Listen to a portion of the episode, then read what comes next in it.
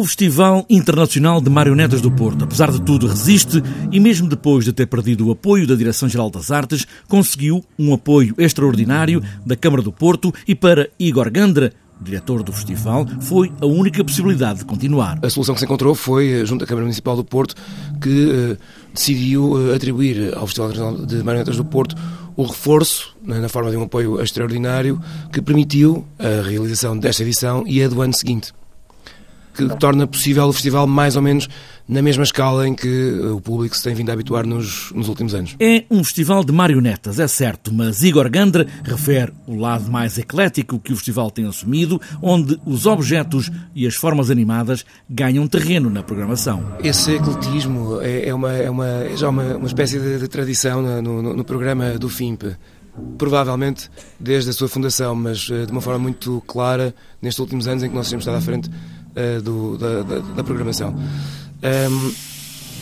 e, e, nós temos propostas de facto muito diferentes. Temos propostas de teatro de marionetas com marionetas, evidentemente, uh, mas também um, uma, uma série de, de, objetos, no sentido dos projetos que os, que os artistas nos trazem,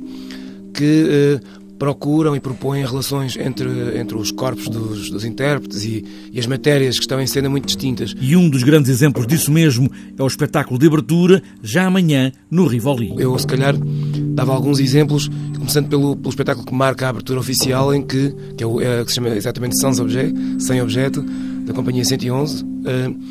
em que uh, há um convívio muitíssimo uh, rico entre um braço robótico industrial e dois, dois intérpretes, dois bailarinos. É uma experiência muito interessante, é uma, uma peça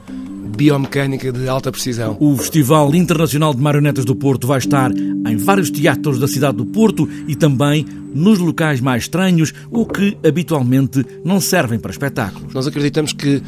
eh, da mesma maneira que é, é interessante e é importante fazer eh, produzir o encontro de artistas e de projetos muito diferentes e que não se encontram juntos em quase mais lado nenhum,